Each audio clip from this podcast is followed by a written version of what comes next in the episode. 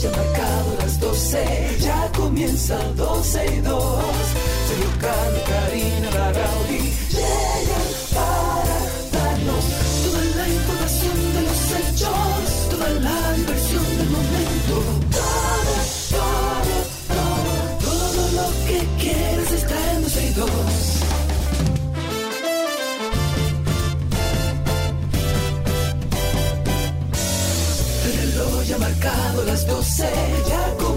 12 y 2. Sergio y Karina Larrauri llegan para darnos toda la información de los hechos,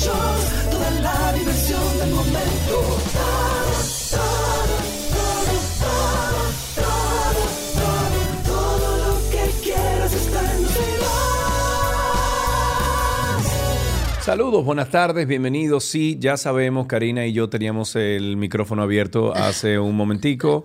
Eh, estábamos grabando algo y estábamos utilizando la, la consola de la, de la emisora y se nos quedó el, el micrófono Eh, abierto. sí, hablamos Gracias de a que Dios. yo me iba a cambiar. Gracias a Dios que ustedes no escucharon a Cindy. Gracias a Dios. Y gracias a Gabriela Reginato que llamó, llamó y dijo, tan al aire.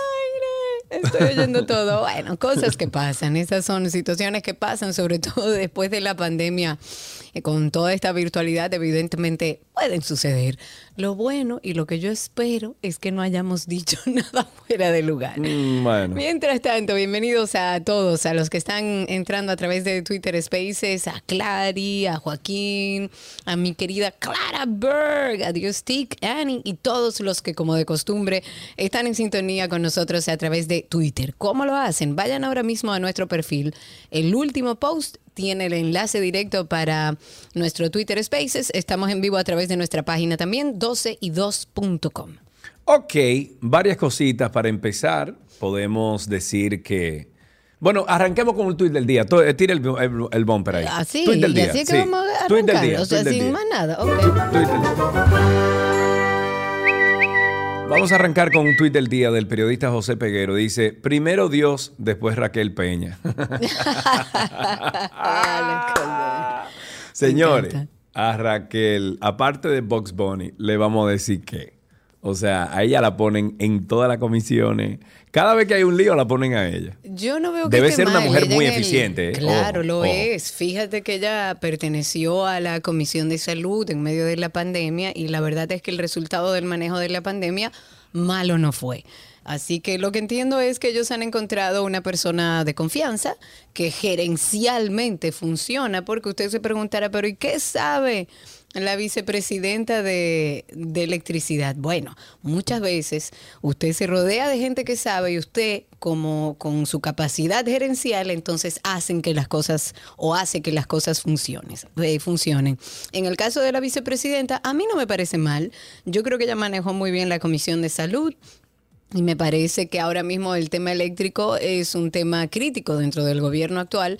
Y como ellos saben que tienen que resolverlo, pues buscaron una persona que ya ha demostrado que tiene capacidad. En solo dos años, Raquel Peña, que es la vicepresidenta de la República, yo creo que ella ha ostentado la mayor cantidad de gabinetes e No, no, te instituciones bajo su coordinación O en sea- la historia de la República Dominicana. Bueno, Pero qué lo- bueno. Lo importante es que sea eficiente. Si es una persona eficiente, pues amén. Eh, Pónganla seis meses aquí, seis meses allá, para ella reestructurar toda una, eh, una administración. gerencial. Exacto, una administración de un ministerio o de una institución que no está funcionando. Yo no lo veo mal.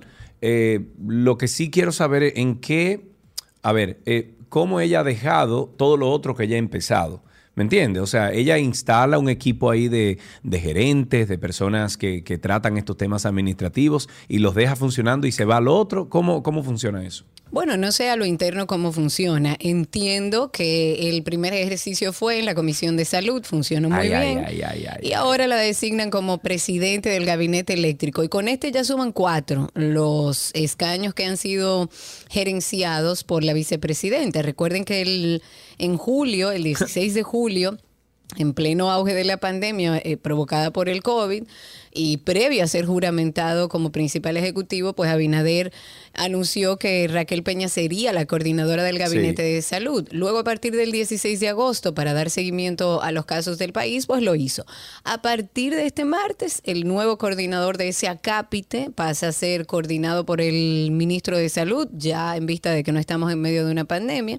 En el mes de julio del año pasado, el mandatario instauró el Gabinete de Inversión e Innovación, que ahí asignaron a la vicepresidenta también la responsabilidad de administrarlo.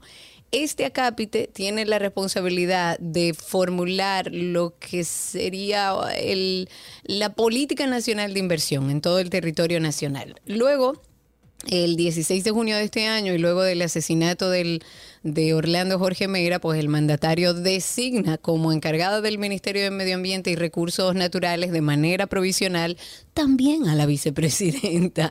Se trató de buscar garantizar que siga todo funcionando en esa institución y en vista de que ya eso está corriendo, pues entonces ahora la vicepresidenta pasa a ser eh, pasa a formar parte de la comisión eléctrica, que ojalá Que- y el resultado sea lo que hemos visto en las comisiones que ella Dicen ha por aquí una lengua venenosa, porque hermano, no te muerdes esa lengua porque te vas a envenenar.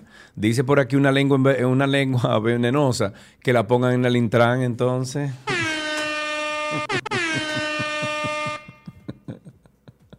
Así Pero no. Hugo hombre. acaba de entrar, señores, denle un chance a Hugo. Ah, sí, sí, hay que darle un chance a Hugo. Porque arregle lo del registro de los motores.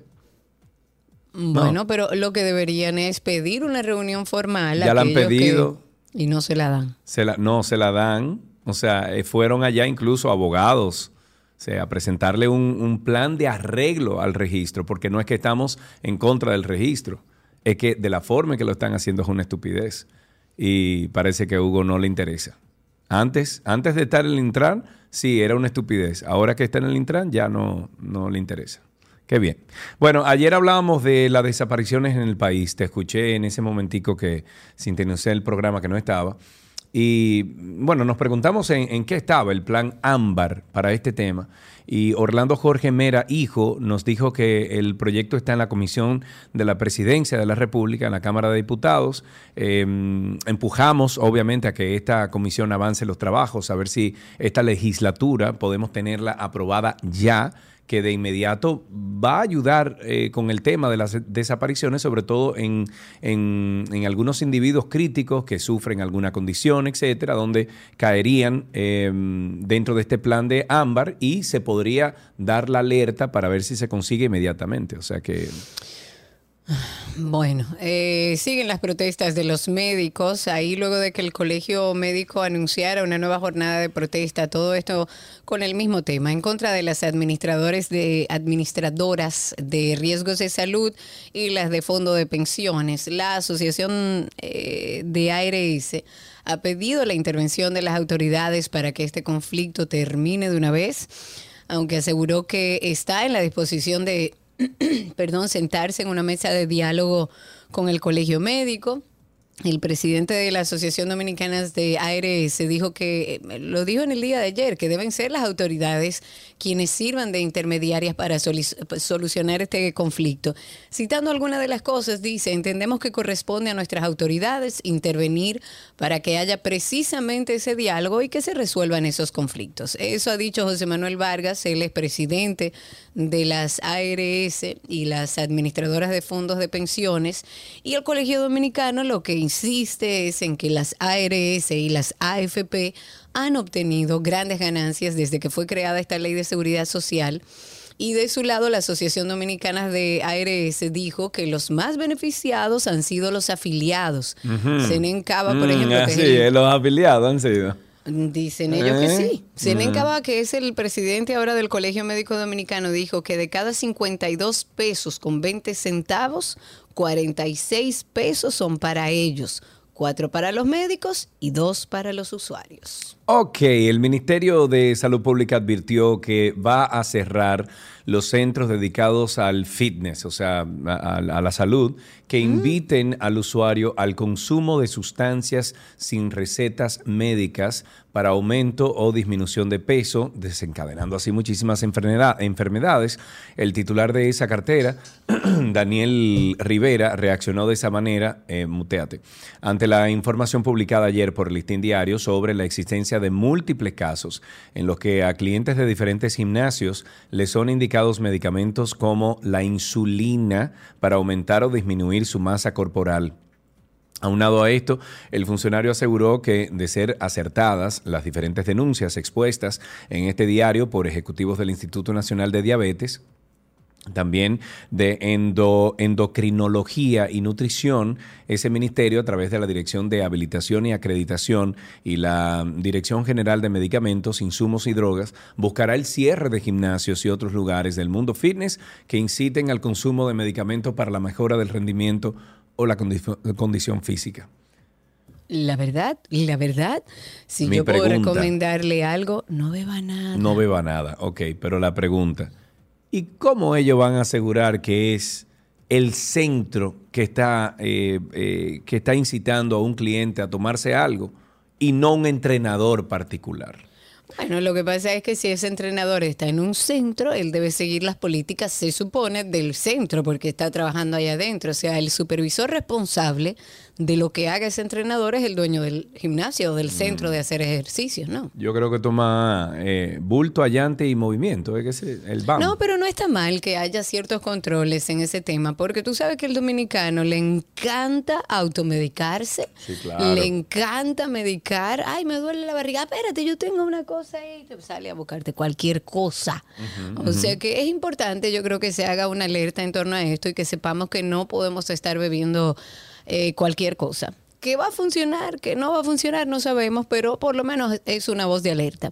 En una nota curiosa que quería compartir con ustedes, hay una aldea en, en el estado indio de Maharashtra que se declaró, entre comillas, independiente de lo que ellos eh, consideran eh, dos adicciones modernas, que son la televisión y el Internet móvil. Al menos, oigan esto, y esto debería como aplicarse en todas las familias, al menos durante un par de horas todos los días, para que ustedes entiendan, desde el gobierno de la India se estableció una sirena que suena, que la oye todo el mundo en ese lugar a las 7 de la noche hora local allá, ¿verdad? Eso suena todas las noches en el pueblo de Badgaon, en el distrito de Sangli. ¿Y qué indica esta sirena? Que todos los residentes deben apagar sus televisores y teléfonos móviles. Los dos instrumentos ¿Y que qué, según hacemos, ¿Y qué ellos- hacemos entonces los que ya no tenemos ni siquiera línea fija en la casa? No importa. Ah, Apague su celular. Ajá, en una y hora y, si- media y- te va a y- morir. Bueno, pero una Te emergencia. vas a cosa. morir. Eh, Tú lo que eres un adicto, como No, dicen en la para India. nada, para nada. Dicen que los instrumentos de adicción se pueden encender cuando el Consejo del Pueblo vuelve a sonar la sirena a las 8.30 pm.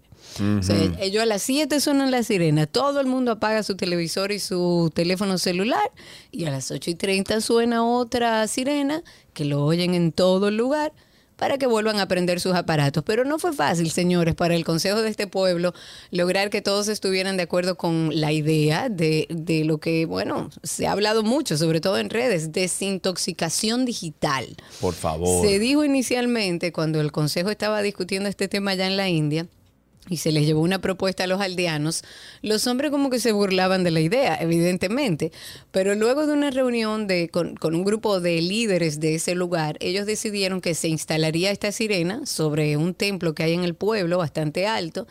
Pero lo acordado como que no, no, no fue sencillo de implementar, porque usted se preguntará, ajá, ¿y quién está revisando a todo el mundo en su casa que apagó el teléfono y el televisor? Exacto. Las primeras veces, por ejemplo, que yo estuve leyendo que sonó la sirena en ese lugar en la India, el personal del consejo y algunos aldeanos su- eh, tuvieron que dar vueltas como No, ah, in- no, instando a la gente a que apagaran sus televisores y sus teléfonos móviles. Pero fíjate que a pesar del esfuerzo y de algo que usted entenderá no, no va a funcionar, ahora la decisión finalmente se ha podido implementar a cabalidad en todo el pueblo. Ya la gente lo hace. ¿Qué la qué? sirena. Apago todo. Punto. Hasta las ocho y media. Es verdad, ya, Sí, funciona. funciona, sí. Bueno. Vamos a poner una alarma aquí también, en República Dominicana. ¿De qué hora a qué hora tú crees que nos conviene? No, muchacho. De No, 9 a 10 de la noche. No, tenemos. El bomber, no, eh, exacto, exacto. No, no, no. Eso es lo que tenemos que hacer. Fíjense, salió un episodio nuevo, me lo tiré ayer. Un episodio nuevo de Karina y Sergio After Dark el pasado viernes. Búsquelo ahí en cualquier plataforma de podcast. Usted nos pone como Karina Larrauri o Sergio Carlo y ahí salimos. Se supone que lo tiré yo. Sí, se supone que tú tienes el Ah. nuevo y que tú lo tirabas, pero yo tiro no, el viejo, yo no, no hay lo problema. tiraba. Yo ah, ok, pues también. Sabemos que hay épocas o momentos en los que perdemos el enfoque de las metas que nos hemos establecido. Ya es casi un chiste empezar un año haciendo una lista enorme de metas que al final cumplimos o ninguna o muy pocas. De hecho, la educación tradicional, el sistema inclusive que nosotros los que tenemos hijos educamos a los hijos, refuerza mucho la motivación externa. Sin embargo, lo que debemos estar reforzando es la motivación desde el interior, ¿no? ¿Cuál es la relación que existe entre la motivación y el enfoque tanto en proyectos personales como en los profesionales? ¿De dónde nace? Porque lo que queremos es que la motivación y el enfoque, que lo vamos a separar ahora en la definición, sean parte de tu estilo de vida. Si tú eres una persona interesada en lograr más de lo que tú sí quieres. Karina y Sergio. After Dark. Como dijimos, Karina y Sergio After Dark está en todas las plataformas de podcast. Nos buscan como Karina Larrauri o Sergio Carlo y ahí aparecemos. También, si usted no sabe lo que es un podcast y quiere instruirse en el mundo de podcast, entonces usted va a, mm, Google y usted pone ahí Karina Larrauri Podcast, Sergio Carlo Podcast y voilà. Así empezamos 12 y 2. Gracias por la sintonía. Hoy es 12 de octubre. No mencionamos que hoy es Día de la Raza. De la raza, entre comillas, de la raza. De la raza. 12 de octubre. Vamos a hablar un poquito más adelante de eso. Que, eh, Cindy, si puedes buscar algún tipo de información ahí para acompañarlo. Y bueno, como decía, octubre 12 del año 2022. Apenas son las 12 y 20 del mediodía. Ya regresamos. Lo mejor de la web llega a ustedes gracias a Aeropack, mi courier y gracias también a Altis.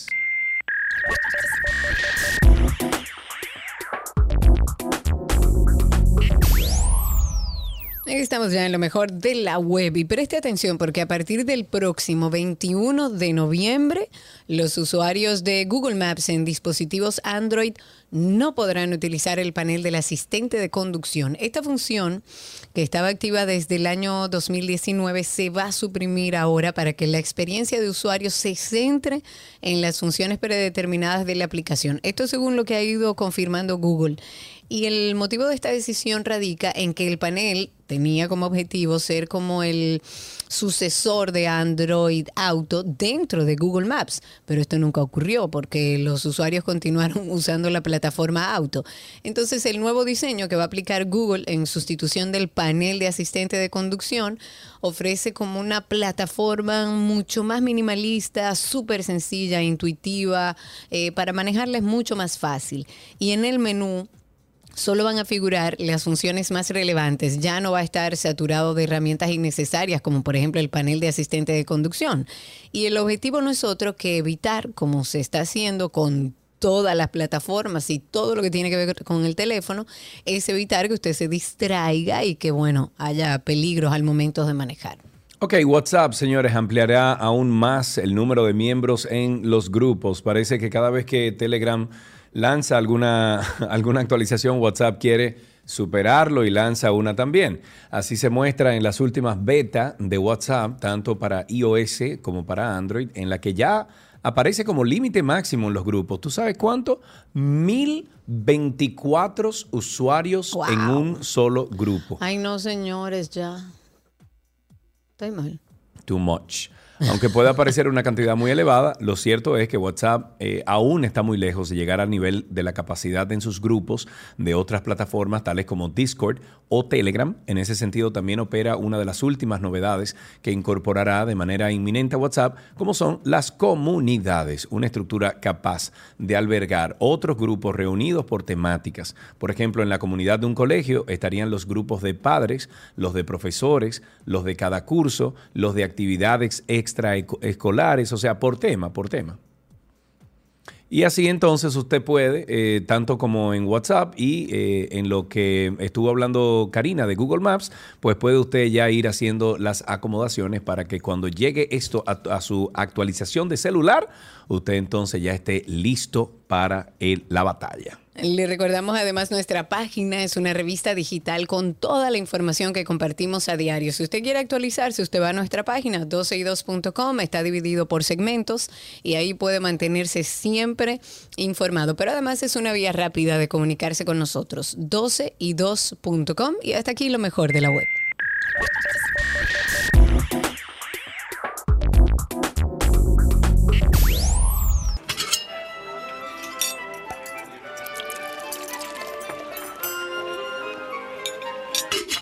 Hola, la mewi mange a comida de Gabriela Bonici Mewi. Hola, Gaby.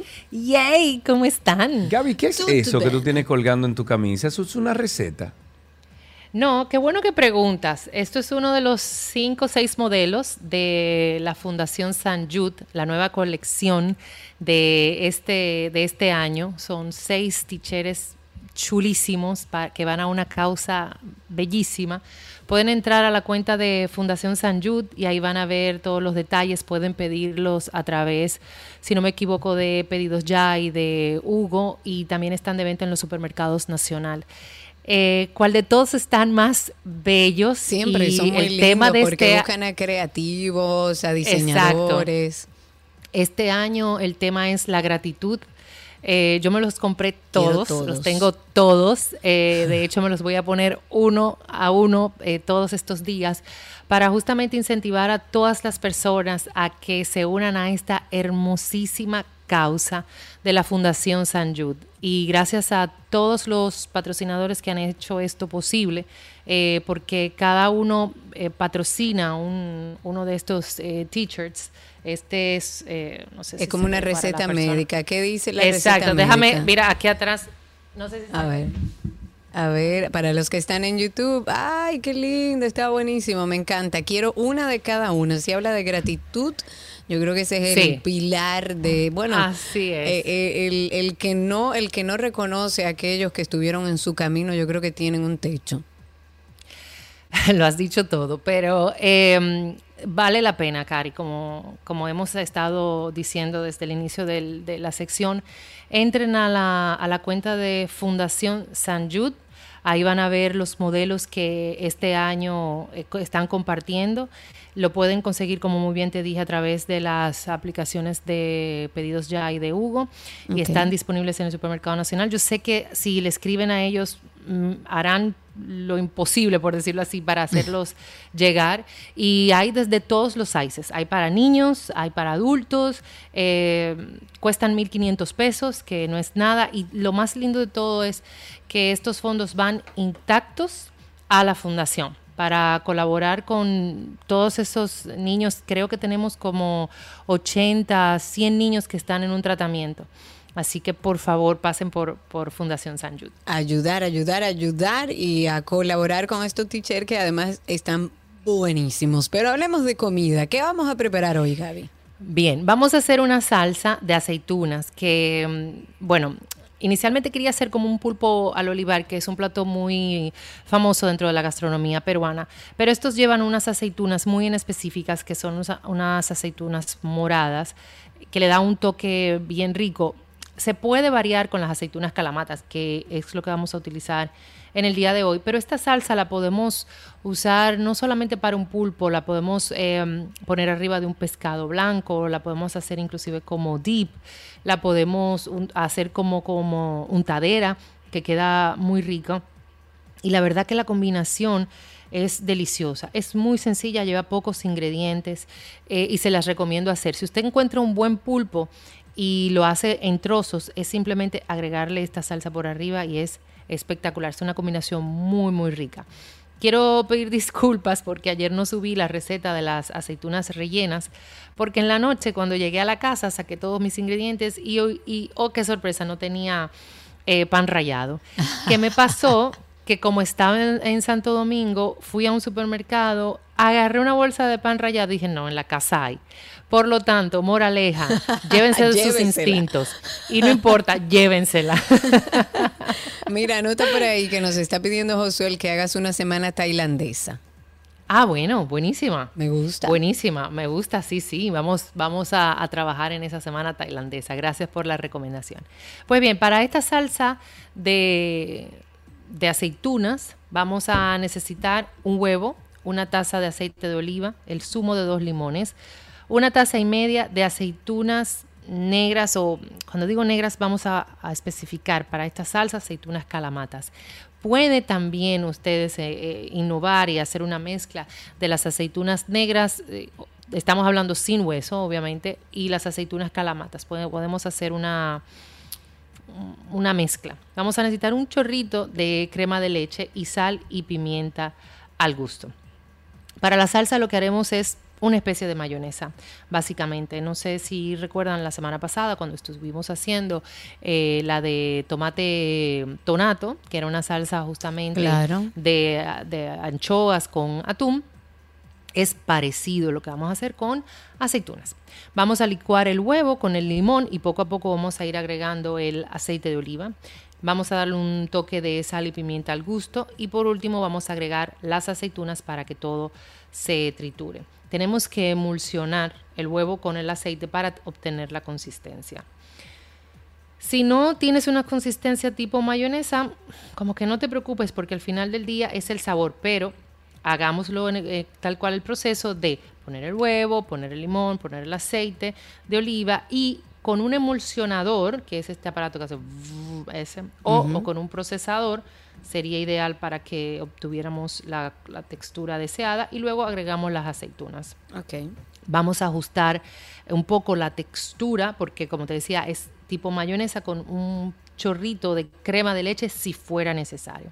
Un shortcut de esta mm, receta, por decirlo así, es irnos directo y triturar las aceitunas con la mayonesa que es algo facilísimo, simplemente en una licuadora, un procesador, agregamos la y licuamos, exacto.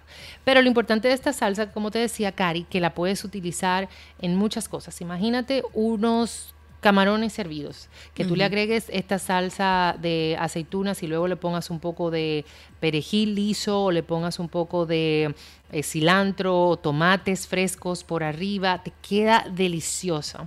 Nos vamos eh, con la semana pasada que estábamos haciendo los tomates. Imagínate un carpacho, entre comillas, de, de tomate que le pongas por arriba esta salsa. Un pescado blanco, una merluza, una inclusive una lubina, una tilapia, que quedan espectaculares. El pulpo ni hablar. Y esta salsa, obviamente como vamos a trabajar con huevo crudo, más de dos días, no te recomiendo utilizarla, aunque tú vas a tener la parte de las aceitunas, pero siempre hay que eh, evitar cualquier indigestión. Les recomiendo guardarla en un frasco de vidrio, muy importante porque se va a conservar mejor. Y si quisieran inclusive eh, darle un giro a esta salsa teniéndola como base, podemos mezclarla con un, ¿cómo se llama? Con un queso de cabra que queda delicioso para untadera. Es espectacular. Pongan a, pónganse creativos, utilicen esta salsa de aceitunas y voilà. Voilà. Anótate otra por ahí. Freddy Calero dice que hagas una semana carnívora. Carnes, carnes a la plancha, al horno, a la parrilla, con salsa. Ay, Dios mío, e-, ese es el don que va a tener que venir a darla. Exacto, vamos a invitar al don para decirle al don que nos dé, porque, porque Gaby se va a ir. Bueno, dile a él que te vaya mandando las recetas. Sí, no, eh, al oyente, ¿es eh, su nombre Freddy? No, Freddy, ajá. Freddy, exacto exacto. Freddy, mira, eh, yo y las carnes es como los dulces. Es dos o tres recetas, pero tengo muy buenas recetas de, de, carnes. El barbecue yo se lo dejo a mi marido. Pero te prometo que podemos hacer en mi eh, my way, como digo yo, eh, Claro. varias recetas de carnes. Eh, inclusive contigo, Cari, al principio aprendí muchísimo de los diferentes cortes que ustedes Claro. utilizan, como la falda, el, el, el, el, El matambrito, el- no, el, matambrito iron, sí, flat el, flat iron, exacto. Todo eso lo aprendí yo, óyete, contigo. Conmigo, que no fue conmigo, Al señores, inicio fue de- con, fue con mi marido que también es el encargado de la carne en mi de la casa. Pero es que la verdad, yo no, no soy. mm, No soy muy de carnes, entonces eh, ahí, yo creo que eso es uno de mis puntos débiles, pero sí, vamos a trabajarle a Freddy esa semana de carnes. Y sigan enviando eh, Ideas. ideas. señores, que aunque no lo hagamos de una vez, pueden caer perfectas y como Claro. anillo al dedo eh, posterior y nosotros con muchísimo gusto, inclusive pongan challenge, que yo Gaby voy a tratar de hace, hacerlo. eh, yo creo que ya hizo hasta una semana de molondrones. Que le- Sí, lo hemos hecho varias veces. Una semana de Eh, buen pan de hicimos una todo, vez. De de lerenes. todo. Exacto. Son La idea 14 es, años. bueno, 14 años de recetas. Ahí hay dos eh, recomendaciones, una semana tailandesa, una semana de carnes. Y bueno, si tienen ideas, compártala a través de las redes sociales. Nos encuentra como 12 y 2. También pueden encontrar a Gaby como Gabriela.reginato. Gaby casi siempre carga las recetas. La de anoche Sí. la debe. No, porque quiero hacerla, porque me gusta enseñarles desde mi casa cómo es lo fácil de preparar. O sea, aquí podemos decir mucho bla, bla, bla, bla, pero no, es, es ponerlo en práctica. Y antes de que cierres el, el segmento, Karina, quiero, aunque se los dije a ustedes, a Sergio y a ti, quiero felicitarlos por el podcast After Dark. Ay, Eh, se ha convertido en mi mejor amigo cuando manejo. Me ha tocado temas sumamente interesantes. Escuché ayer el último que creo que fue algo de la esquizofrenia. Sí. Eh, la doctora me encanta y es como que ustedes estuvieran conmigo en el vehículo. Señores, yo no soy tecnológica, yo simplemente puse en Google literalmente Sergio y Karina podcast y me llevó, y no se rían de mí, a alguna aplicación que tiene el teléfono que dice podcast y se conectó en mi carro. Entonces fue perfecto. Se los recomiendo y de verdad los felicito. Ay, gracias, gracias, por esta labor, eh, o sea, de verdad, porque es como una ayuda a la sociedad. Eh, así como proponen temas aquí de cocina, vamos a, a seguir proponiéndoles a Sergio y a Karina temas que puedan compartir en el podcast, porque señores, de verdad que es una joya. Ay, gracias, amiga. Gaby, gracias, porque lo hemos hecho con, con esa idea de poder eh, dar información, empoderar a la gente sobre su salud mental, un tema que no se habla, que a lo mejor hay mucha gente por ahí viviendo una vida disfuncional, de poca calidad emocional, de poca salud mental, sin siquiera saber que eso tiene solución. ¿Por qué? Porque nunca le hablaron. Entonces es importante que tengamos la información y que la compartamos con las personas que entendemos que le puede funcionar. Búsquenlo como Karina y Sergio After Dark y Gaby, gracias, un honor Mua, de quiero. parte tuya. Por favor. Chao. Un abrazo Hasta grande. mañana. Nos Bye, bye. encontramos mañana en nuestra receta. Gabriela Reginato estuvo con nosotros.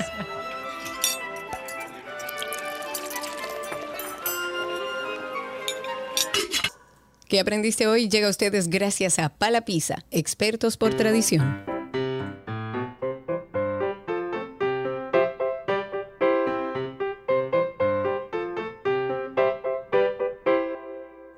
Estamos en ¿Qué aprendiste en el día de hoy? Esperando las llamadas de nuestros niños y niñas que, bueno, que nos cuenten cosas, que llamen y nos digan, ¿serio, Karina? Yo hice tal y tal cosa. Bueno, pues eso, eso es lo que queremos, que llamen aquí y nos compartan. Por ejemplo, Karina Larrauri, ya tenemos a Diego en la línea. Buenas tardes, Diego, ¿cómo estás? Bien, Bien, Diego, ¿qué edad tú tienes? ¿Cuántos años? Siete. Añitos, muy bien. Eh, Diego, ¿fuiste al colegio esta mañana? Eh, sí, ¿Y qué hiciste allá, amigo? Cuéntame. hice deportes, Ajá. matemáticas y, y reading. ¿Y reading? Claro. ¿Y qué es reading? Lectura. Eh, o sea, clase de leer. Ah, Claro. lectura. ¿Y estás leyendo un libro en particular? ¿Cuál libro? eh, ¿Cuál? no A ver. recuerdo cómo se llama. No recuerdas. Ok, bueno, pues en una próxima vez que tú llames aquí, entonces nos eh, hablas un poquito del libro que tú estás leyendo. Muchísimas gracias por llamar, Diego. Ya sabes que tienes regalitos aquí con nosotros de nuestros patrocinadores para ti. Hasta aquí, ¿qué aprendiste en el día de hoy?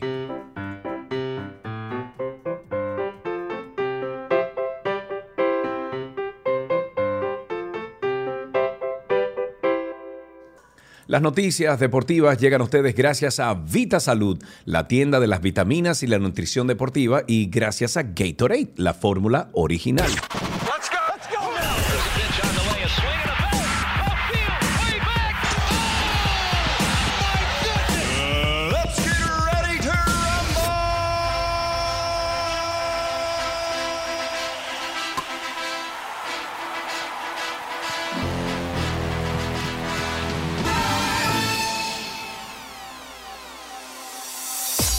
Estamos en deportes aquí en 12 y 2 y arrancamos de inmediato con fútbol. La crisis en la Juventus se agudizó ayer tras quedar al borde de la eliminación en la Liga de Campeones con una derrota 2-0 ante el Maccabi Haifa o Haifa y que incluyó la lesión del delantero Ángel Di María. Eh, Omer Atzili firmó un doblete en el primer tiempo para que Haifa obtuviera su primera victoria en Champions en dos décadas. El Paris Saint-Germain que a segunda hora recibía al Benfica, lidera la llave con siete puntos, seguido por Benfica, también con siete, Juventus 3, eh, AIFA con tres, el Copenhague, un equipo que, que bueno, languidece a, a, mitad de tabla en la Liga de Dinamarca, se convirtió en el primer equipo que mantuvo la valla invicta frente al City esta temporada al sacar un empate 0-0 como local. Ok, vámonos con temporada invernal, señores. Y como dice. Estrellita ahí, estrellita ahí. Calla, Alan, calla, Alan, que yo sé que te da envidia. Óyelo ahí. Lara, Lara, señores, las estrellas serán una mezcla de juventud y experiencia en el torneo de béisbol profesional local que va a comenzar el próximo sábado, dedicado al finado comentarista Tomás Troncoso, a juicio de su gerente general Félix Peguero. El técnico destacó las habilidades de jugadores jóvenes como los torpederos Marco Luciano y José Tena, el receptor Andy Rodríguez y el jardinero Jorge George Valera, entre los jugadores de ofensiva de las estrellas. Además, consideró que esos cuatro jugadores serán de impacto en la Liga Dominicana por sus actuaciones con las Estrellas Orientales. Y también destacó la experiencia del jardinero Junior Lake y los jugadores del cuadro Gustavo Núñez y Domingo Leiva. Me voy con la temporada, no, me voy con los juegos electrónicos. La nueva temporada de la Street Fighter League ya está aquí con un nuevo formato y con seis equipos nuevos compitiendo por la friolera de 75 mil dólares repartidos en repartidos 60 mil para el primer lugar y 15 mil para el segundo. Estos dos equipos también se clasifican para el campeonato mundial de Street Fighter League. Y yo regreso al béisbol. Un ex empleado de los Angelinos de Los Ángeles o Angelinos de Los Ángeles fue condenado a 22 años en una prisión federal porque por suministrar eh, al lanzador Tyler Skaggs las drogas que derivaron en su muerte por sobredosis en Texas. Eric Kay, vestido con un overol anaranjado de la prisión, esposado y con grilletes, no mostró reacción alguna cuando el juez federal del distrito leyó su sentencia. Kay enfrentaba una posible condena de al menos 20 años de prisión por uno de los dos cargos. No surgieron reacciones inmediatas de la viuda ni de la madre de Skaggs, tampoco de la familia de Kay, incluido uno de sus hijos, quien leyó un comunicado en su nombre antes de la sentencia. Eh, bueno, entonces eh, tenemos aquí, déjame ver, recordando. La de tenis, la de tenis, dale. Sí, la de tenis que Novak Djokovic quiere disputar el abierto de Australia. pero depende de él resolver la situación con el gobierno del país. Eso dijo el miércoles el responsable del torneo, Craig Tilly. La última edición del Grand Slam quedó en, en o, o más bien en sobre ensombrecida, o sea, sobre una o, debajo de una sombra, por una trifulca legal entre el gobierno y Jo- Djokovic, que terminó con la deportación del tenista serbio por no estar vacunado contra el COVID. Además, el nueve veces campeón del torneo recibió una prohibición de tres años de entrar al país, aunque esta puede ser revocada por el nuevo gobierno de centro izquierda, que de momento no se ha pronunciado al respecto. Antes de finalizar, nuestra amiga Clary estaba preguntando, más bien, hablándonos y sugiriéndonos un tema de sobre el suicidio para nuestro podcast de Karina y Sergio After Dark. Es el episodio número 28, según ella misma nos dijo buscándolo, es el episodio número 28. Aquellos que quieran hablar sobre este tema, escuchar sobre este tema para quizás después poder afrontarlo con conocimiento, pueden buscarlo a través de Karina y Sergio After Dark. Pero el más reciente habla sobre un tema que yo creo que a eso es que la gente le dice locura. Escuchemos. La esquizofrenia es un trastorno mental grave que a escala mundial está afectando aproximadamente a 24 millones de personas. Para que tengan una idea, a uno de cada 300 personas. Esquizofrenia más que una enfermedad, ya hace años que la han catalogado como un síndrome. Es un síndrome grave de un pronóstico reservado porque se mantiene a través del tiempo. Según expertos, la esquizofrenia es probablemente una de las más graves enfermedades psiquiátricas que sufre el ser humano. Afecta a diversos aspectos de la vida de las personas, como su forma de pensar, conducta, sentimientos. Aislamiento social, conversaciones que parten fuera de la realidad, que si están controlando la mente, de que si hay algunos extraterrestres, que si le han puesto un chip. Es un conjunto de ideas que parten de una imaginación, pero que en ese interior esa persona considera que todo lo que está pensando y sintiendo es real.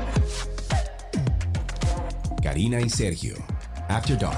Karina y Sergio After Dark está disponible en todas las plataformas de eh, podcast. Nos buscan como Karina Larrauri o Sergio Carlo. O usted puede hacer como Gaby Reginato, que no sabe mucho de tecnología. Ella solamente puso Karina y Sergio After Dark Podcast en Google y le salió una lista, le dio un botón y eso lo llevó a la aplicación de podcast que ella tiene en su celular. Y así fue que ya se integró a nuestra familia de After Dark y así mismo puede hacerlo usted. Eh, usted busca en Google eh, Karina y Sergio After Dark Podcast le sale ahí la denominación y ahí mismo usted le da a ese botón de suscribirse y se integra ya a nuestra familia. Por favor, hágalo, los estamos esperando ahí. Son muchos, muchos, muchos temas interesantes. Eh, bueno, como escucharon aquellas personas que estaban en, en la receta, eh, ya se ha vuelto, Karina y Sergio After Dark se ha vuelto ya un must para el carro de Gaby y cuando ella está eh, transitando por las calles y las avenidas de República Dominicana. Hágalo así mismo. Ya regresamos con mucho más aquí en 12 y 2.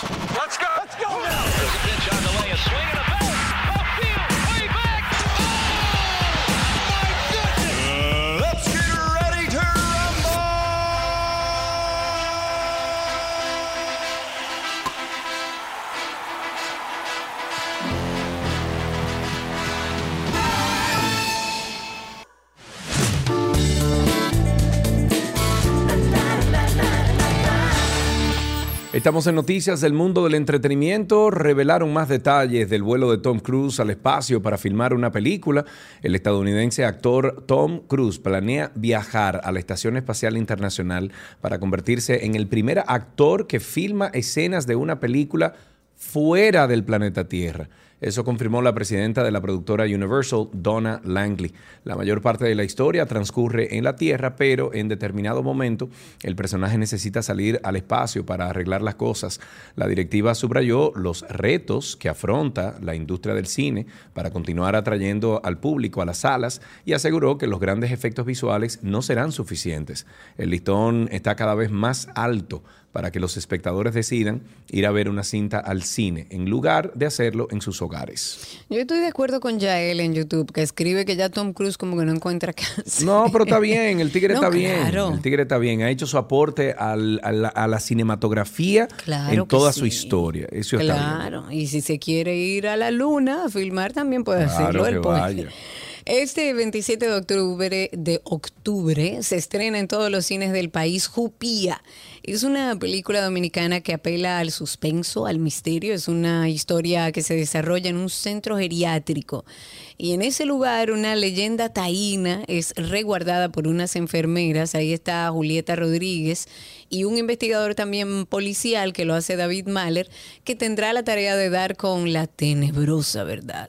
Co-dirigida por José Gómez Vargas y Julieta Rodríguez, quienes embarcan en, un género bastante arriesgado, acompañados por un estelar equipo de producción encabezado por Leticia Tonos y la misma Julieta Rodríguez, con el guion de Arturo Arango, José Gómez de Vargas y Junior Rosario.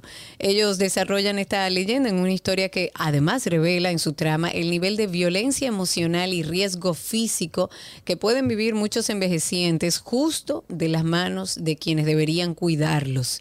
Eso es parte de lo que dice la nota de prensa y desde aquí para Jupía muchísima suerte. Ok, me voy con la información de que Michelle Bunchen fue a ver su a su abogado y este detalle podría confirmar ya su divorcio de Tom Brady. Qué, ¿Qué? pena. Pero esa Sí. gente se llevaban súper bien. ¿Y qué Bueno, fue? Ah, pero el corazón de la llama solo conoce. Lo conoce A el ver. cuchillo, ¿verdad? ¡Wow! ¡Wow! Sí, Se sabe un refrán. sí. ¡Wow! Me llegó Y te como aseguro que tuviste que buscarlo allá en el allá adentro. inconsciente. Sí, te, te conozco. Bueno, pues Giselle. Sí, gracias. una pausa y todo. Giselle Bunchen, con aspecto abatido, fue fotografiada saliendo de un edificio de oficinas de abogados, sosteniendo una computadora portátil y sin su anillo de casada. La supermodelo brasileña escondió su rostro detrás de las gafas de sol. Su visita se produjo en medio de rumores que afirman que Bunchen, de 42 años, y su esposo Tom Brady, de 45, están en procesos de divorcio tras 13 años y dos hijos en común eh, Benjamín, de 12 años, y Vivian, de 9. Durante meses se habló de problemas entre la pareja que comenzaron poco después de que Brady regresara a la Liga de Fútbol Americano por otra temporada, después de anunciar previamente que se retiraría. La elección de retractarse de esta decisión ha generado mucha tensión en el matrimonio, afirma la prensa estadounidense. Bueno, tanto Bunchen como Brady han contratado abogados mientras navegan el final de su relación. Qué pena, veía esa relación como tan linda. Ellos son muy, muy, Muy chévere, green. los sí. Y los niños No, son y muy lindísimos. green y tienen sus huertos y viven una vida bastante aterrizada, en contacto con la naturaleza. Pero como dices tú, ¿cómo dice la frase?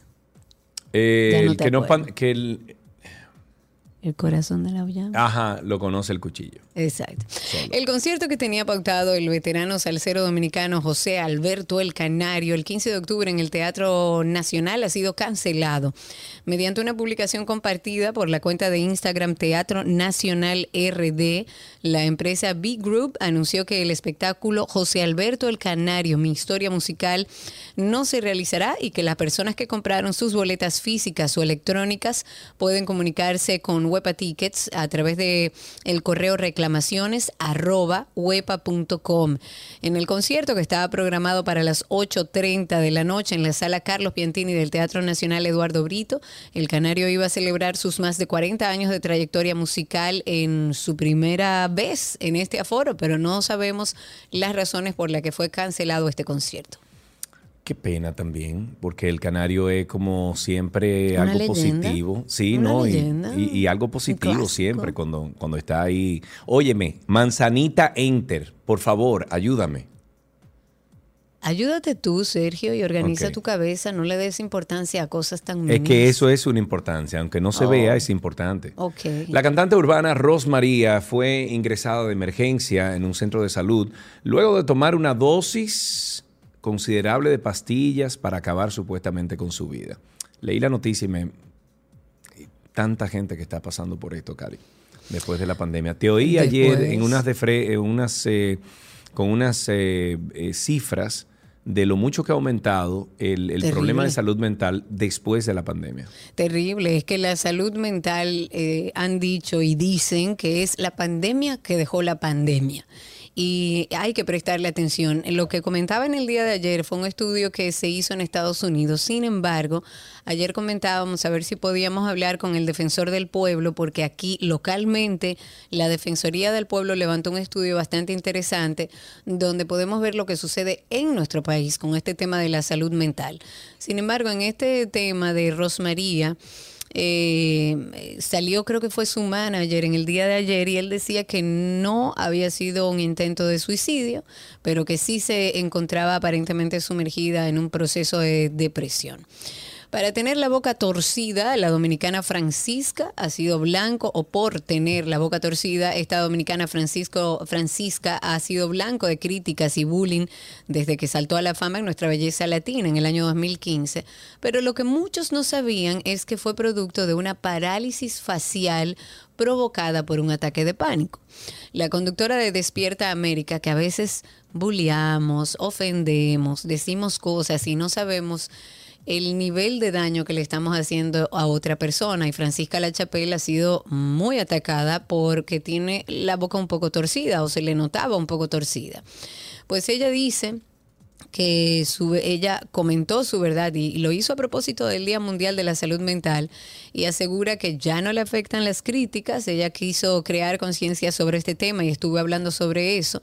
Y contó a una periodista que cuando vivía en Nueva York y todavía trabajaba como mesera en un restaurante, ella sentía muchísima incertidumbre sin saber lo que iba a pasar con ella y todo el estrés, pues la puso muy mal. Y dijo que una madrugada ella se levantó como con el corazón a todo lo que daba, Sí. se asustó porque mientras tienes ese descontrol también en tu corazón empiezan los Claro, pensamientos. El que claro. nunca ha vivido un ataque de pánico, Sí. sepa usted que lo que se siente es que usted se va a morir. Se va a morir, o sea, tú sientes que te falta el aire, tú sientes que el corazón va a te va a dar un explotar, tú- sientes como que la garganta se te cierra, es una locura. Es, es Una como, locura. la verdad es que aquellos que lo, que lo hemos vivido, sabemos que es una situación bastante difícil. Ella dice, yo sentía que me iba a morir, que me iba a dar un infarto. Y es verdad, eso es lo que se siente. Y de repente ella cuenta que su cara se puso como, se- le dio como un calambre y empezó a tocar. Incluso se daba en la cara y se pegaba en la cara de- del lado donde ella sentía que se le había adormecido como para que reaccionara. Y luego dije, si no te calmas, te vas a morir. Eso dijo Francisca Lachapelle y empecé sola a respirar, respirar y se me pasó. Esto es una historia que hace Francisca Lachapelle luego de recibir cientos y cientos de críticas alrededor de este tema de, de una anomalía que tiene en su boca, que la tiene un poco virada, que hay que fijarse mucho. Pero fíjense ustedes cómo eh, a veces hay situaciones de fondo que tenemos que tener cuidado, generar un poco de empatía con los demás, porque no sabemos eh, lo que hay detrás de eso. Qué bueno que ella ha comentado sobre esto. Yo creo que seguimos avanzando, aunque desde el Estado mucho no se hace en temas de salud mental. Qué bueno que por lo menos estemos hablando de esto. Y antes de finalizar, recuerden, Karina y Sergio, After Dark. La esquizofrenia es un trastorno mental grave que a escala mundial está afectando aproximadamente a 24 millones de personas. Para que tengan una idea, a uno de cada 300 personas. Esquizofrenia más que una enfermedad, ya hace años que la han catalogado como un síndrome. Es un síndrome grave de un pronóstico reservado porque se mantiene a través del tiempo. Según expertos, la esquizofrenia es probablemente una de las más graves enfermedades psiquiátricas que sufre el ser humano. Afecta diversos aspectos de la vida de las personas, como su forma de pensar, conducta, sentimientos. aislamiento social, conversaciones que parten fuera de la realidad, que si están controlando la mente, de que si hay algunos extraterrestres, que si le han puesto un chip. Es un conjunto de ideas que parten de una imaginación, pero que en ese interior esa persona considera que todo lo que está pensando y sintiendo es real. Karina y Sergio. After Dark.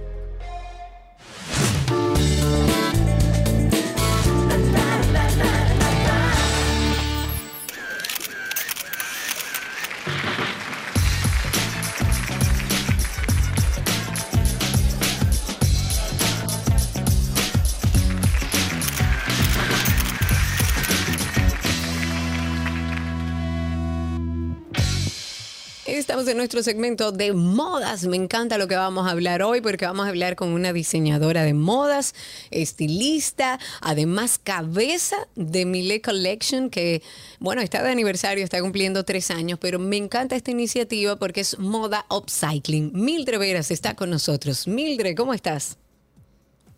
Muy bien, gracias a Dios y muchísimas gracias por la invitación, Karina, Sergio, ¿cómo están? Muy bien, muy, muy bien. Qué bueno tenerte con nosotros. Primero quiero felicitarte. Yo recuerdo que aquí hablamos del lanzamiento de tu marca y nos hace muy feliz que sigas creciendo con este proyecto que aporta al medio ambiente y que aporta además arte, creatividad. Yo tengo entendido, Mildred, que lanzaste la colección Cápsula Rosa con la Fundación Oncoserve a favor de pacientes con cáncer de mama. Cuéntame un poco sobre esto, cuáles piezas conforman esta colección y cómo podemos aportar, por supuesto.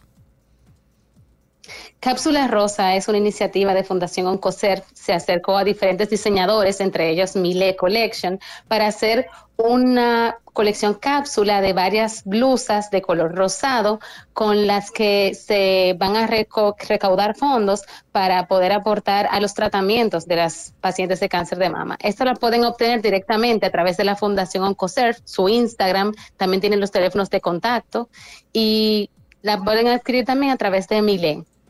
Ok, ok, perfecto. Hace unos días yo creo que tú impartiste un taller, ¿verdad? De upcycling que era temático. ¿Cómo fue esa experiencia y de qué hablaron ahí? Así fue. Fue un taller eh, de upcycling temático eh, enfocado en Un verano sin ti de Bad Bunny, en el Ah, cual editamos... Claro, eran ticheres con este logo tan icónico de este, de este disco, en el cual le editamos, los, lo mejoramos y lo hicimos es, que personalizados para cada una de las integrantes, además que le enseñamos a hacer colitas de pelo, que es de, de esas que se llaman scrunchies, para que aprendan a reutilizar. Claro, y una cosa, Mildred, si yo quiero hacerlo, a mí me encanta este, este mundo del upcycling. Si, si alguien quiere hacerlo, ¿tiene que tener necesariamente base de costura y de ese tipo de cosas o puede tomar un taller como este contigo? Sin saber nada. digo. Así es. Así es, ese taller fue enfocado para personas que no sabían ni siquiera ensartar una aguja y todo Ay, eso ay, fue ay. enseñado. Ah, pues yo puedo, porque Porque yo elegimos- la aguja. Ah, bueno, pues ya tenías un palo dado. ya que elegimos, elegimos cosas bastante prácticas de hacer y que se pudieran ser repetidas en sus casas. Me encanta. Avisa cuando viene el próximo, el próximo que seguro que me, que me sumo. Y participaste en el EcoFace de Corito Sostenible. Eh, ¿Cuándo fue eso? En, en el mercadillo de Ágora. Cuéntame un poco la gente cómo responde a tu marca, cómo tú sientes que eh, reciben tus diseños. Eso es lo que viene. Ahora mismo la moda tiene un boom en República Dominicana y la moda sostenible está ganando Es público. así, Por es eso así. estamos en Así es. En este año, entonces, eh, nos hemos asociado al Corito Sostenible, que va a tener una actividad este sábado Este en sábado, el rancho RDB. Ajá. Y nosotros vamos a participar en ese mercadillo a la vez que el fin de semana de arriba en el mercadillo de Ágora para traerles todas las cosas nuevas que tiene Mile Upcycling responsable y de moda sostenible. Me encanta, me encanta, me encanta. Para cerrar, veo que tendrás ofertas el último fin de semana, ya como para cerrar con este tema del mes aniversario. Cuéntanos un poco por si alguien quiere aprovechar esto. Sí, tendremos descuentos, pero no solamente eso, sino que estaremos dando regalitos para el que nos esté visitando a la tienda personalmente ese fin de semana.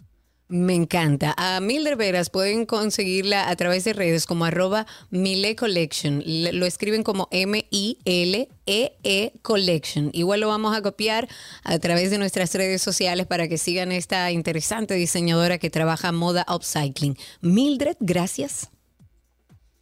Gracias a ustedes. Pasen Un abrazo buenas. grande y seguimos en contacto. Hasta aquí, moda en 12 y 2.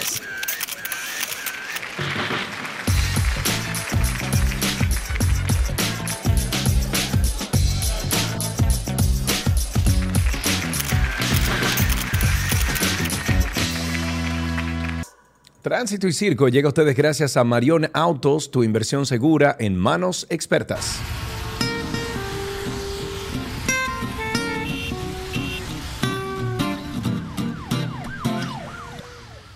Iniciamos nuestro segmento de tránsito y circo. Ustedes pueden llamar al 829-236-9856 y a través de Twitter Spaces siempre por ahí pueden ustedes conectarse. Nos buscan como 12 y 2 y se agregan a esta plataforma de Spaces para escucharnos en vivo y participar con nosotros en vivo. Que de hecho ya tenemos a Freddy ahí que me había comentado eh, a través de YouTube, porque está en los dos lugares, en YouTube y en Spaces, que tiene una actualización de la aplicación de Bacheo 24 que fue lanzada recientemente, supuestamente para que usted a través de una aplicación eh, informe sobre los hoyos eh, de, de diferentes lugares. Se está haciendo como el, esta primera parte en el centro del Distrito Nacional y él quiere darnos una actualización. Adelante, Freddy. Hola Karina, hola Sergio, ¿cómo están? Todo en orden. Qué bueno, mira, la actualización es la siguiente. Yo le había dicho que un segundo hoyo, un tercer hoyo no lo habían tapado y yo volví a O reportarlo. sea, te arreglaron dos. Exacto, Ah, pero ya hay uno que se volvió a empezar a hacer porque es que en la esquina hay un problema de retención de agua porque hay un desagüe de la calle tapado. Mm, Entonces, la, la gente de obra pública me llamaron por teléfono, me contactaron para decirme que no han podido tapar el hoyo porque están esperando que el ayuntamiento venga y resuelva el problema del desagüe tapado. Cuando el ayuntamiento limpie el desagüe, que ya el agua se vaya, que hoy precisamente vi una brigada del ayuntamiento trabajando cerca de aquí, ellos van a venir a, a tapar y bachar bien la- los hoyos en la esquina. o sea Ben- que está bendito sea funcionando. Dios, o sea que está, Está funcionando. funcionando, Freddy. Sí, sí, entiendo que sí. Bueno, pues qué bueno. Ojalá y amplíen la zona donde establecieron que uno puede reportar, porque por ejemplo nosotros pertenecemos, y digo nosotros, Arroyo Hondo y toda esta parte que ha crecido hacia el norte, pertenecemos al, al Distrito Nacional, sin embargo, yo bajé mi aplicación, pero no, puedo no puedo reportar eh, para bachegos porque estoy parece que fuera de la zona que ellos han establecido. 829-236-9856 es el teléfono en nuestra cabina virtual 829-236-9856. Empezando el programa, perdón Sergio. No, tenemos a César en la línea. Buenas tardes, César, adelante. Hola, ¿qué tal? Todo muy bien, gracias a Dios. Cuéntanos. Bueno, básicamente, co- continuando Sí, con el eh, César, tienes que bajar el volumen del radio y escucharnos exclusivamente a través del teléfono. Adelante. De acuerdo. Entonces, básicamente, dan- eh, dando seguimiento al tema del, de- del penoso accidente de la semana pasada, que se ha hablado tanto sobre eso. A mí, eh, o sea, la verdad que yo entiendo que el chofer tuvo parte importante de la responsabilidad, pero también yo pienso que en todo este proceso se está eximiendo un poco la responsabilidad de la empresa que contrató ese chofer. Y no nosotros nosotros aquí lo dijimos, César, que no solamente es el chofer eh, que tiene la responsabilidad, sino que estas empresas lo que hacen es que le dan tres, cuatro y cinco viajes a un solo chofer al día porque el chofer dice que lo puede hacer eh, y bueno, eh, evita dormir, evita descansar, etcétera, y entonces vienen los problemas.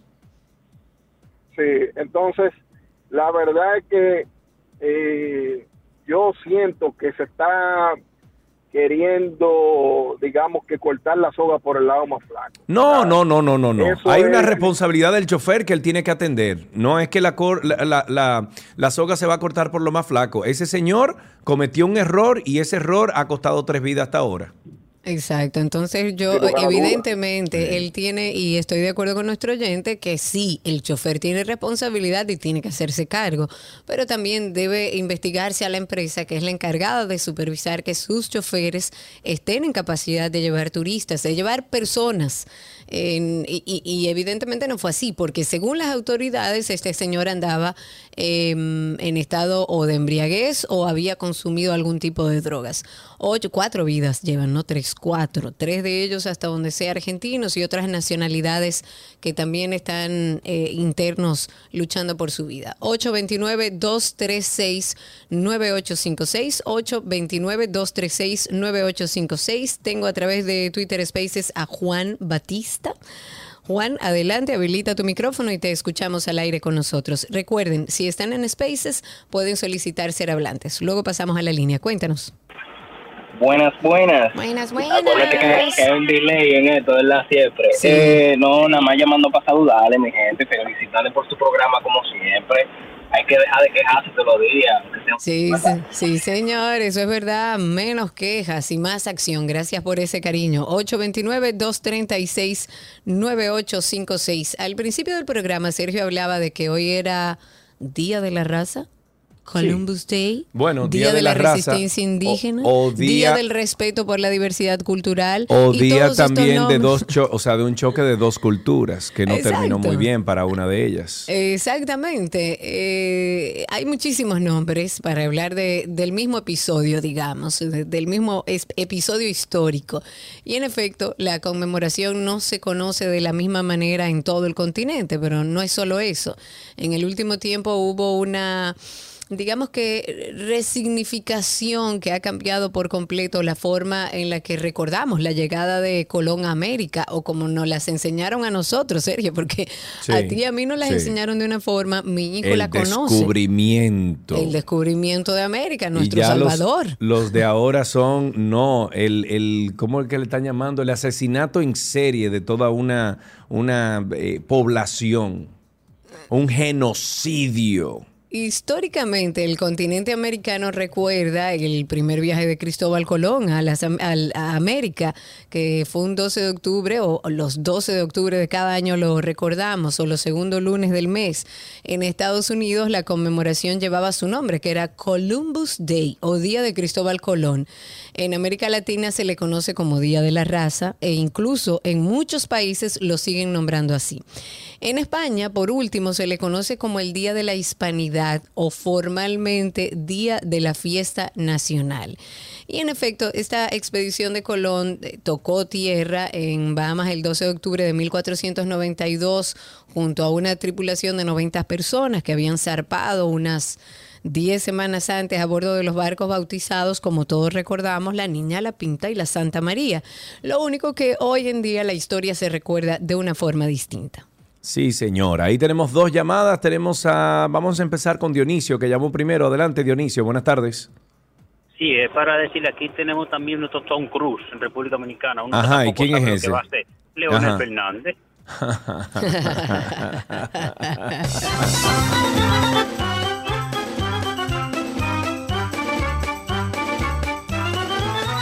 Tuto está en la línea. Buenas tardes, Tuto.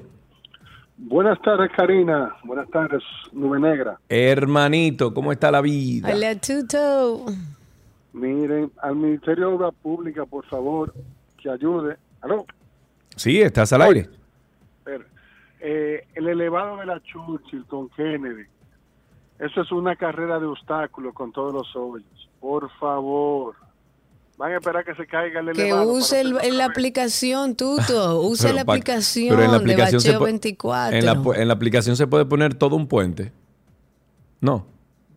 Bueno, con varios. Un hoyito aquí, otro hoyito aquí, otro. Es lo que te digo. Ay, Karina, tú no sabes quién está en la línea. Ay. Karina. Y con, Ay, usted, y con ustedes, Ay, ay, Yané. Buenas tardes, ¿cómo está usted? Incluso estaba lleno de mao mao. Ay, Yané. Con mucho oficio en mi casa, pero bastante oficio. Porque no es Marilyn, es Marilón. ¿Entiendes? Ay, Yané. Hola, Yané. Buenas tardes, niños, ¿y ustedes? Estamos Aquí con bien, estamos felices. Wow, ¿Y tú? Sergio, mira, yo te vivo a ti enterito.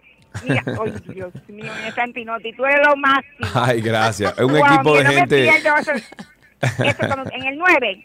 Ah, sí. Yo me río muchísimo. no me digas. Gracias, Oye, Yané, por eso, yo- caramba. Gracias de verdad. Yo estoy llamando por una queja. A ver. Yo digo, nosotros los dominicanos no debemos incluirnos en las cosas de los mau mau, porque ya estamos hasta el tope. Cero eso, porque cualquier problema es para nosotros que viene ese problema, mi amor. Así Hay mismo, que es ponerse los pantalones. Y patriota para la calle que vamos, somos patriotas, por favor.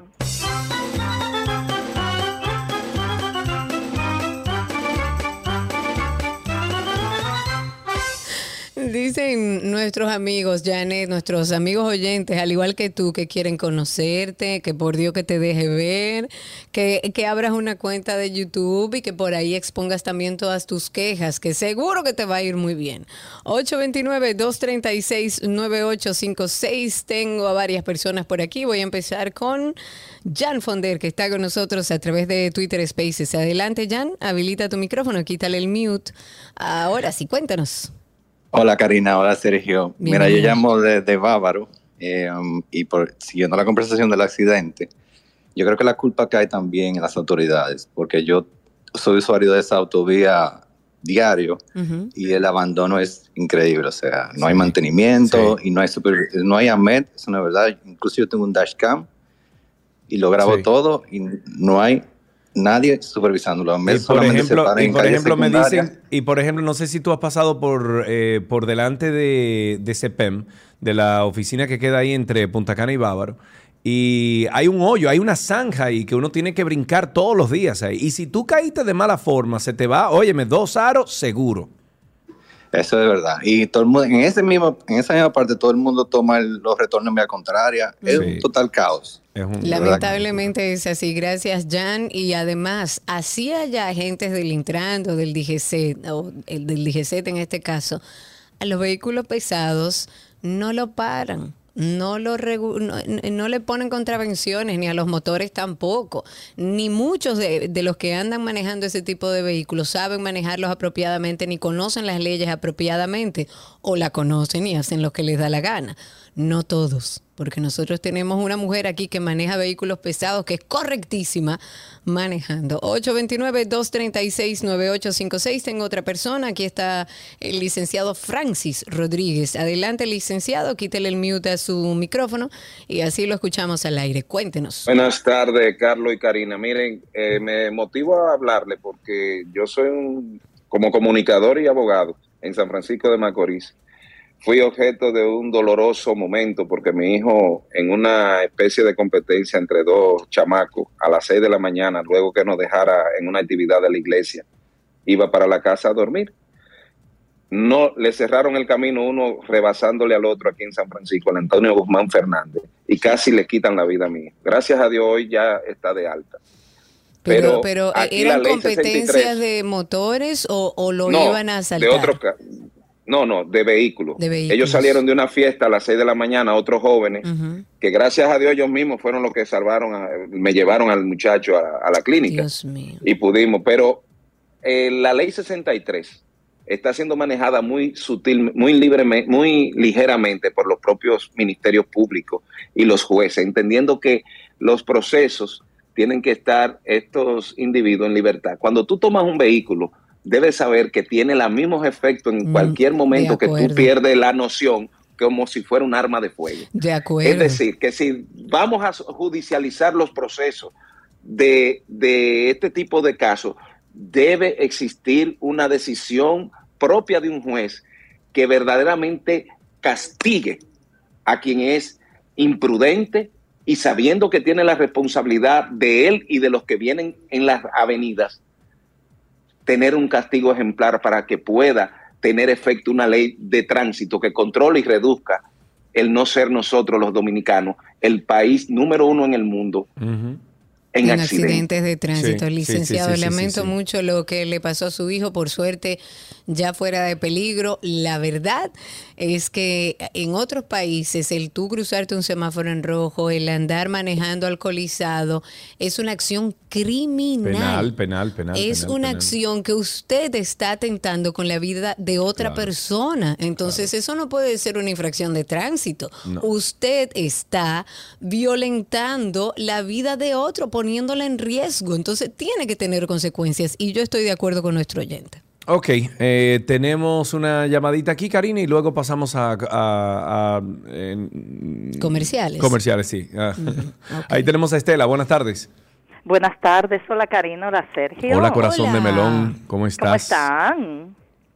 Ay, quería, que, que, qué malo que el doctor no se quedó ahí en línea porque se está hablando de que hay que penalizar y también hay que caerle encima a la persona que provocó el accidente, pero no sería también bueno tirarle su paquetico a esos turoperadores que se ponen a estar buscando a esos choferes en mal estado, También. guaguas en mal estado. Oye, es o un sistema, Estela, es un sistema corrompido por todos lados y que hay que revisarlo y que hay que comenzar desde la génesis, desde donde empieza todo el problema. Y quien no empieza desde abajo, desde la zapata, no va a arreglar nada. Regresamos de inmediato.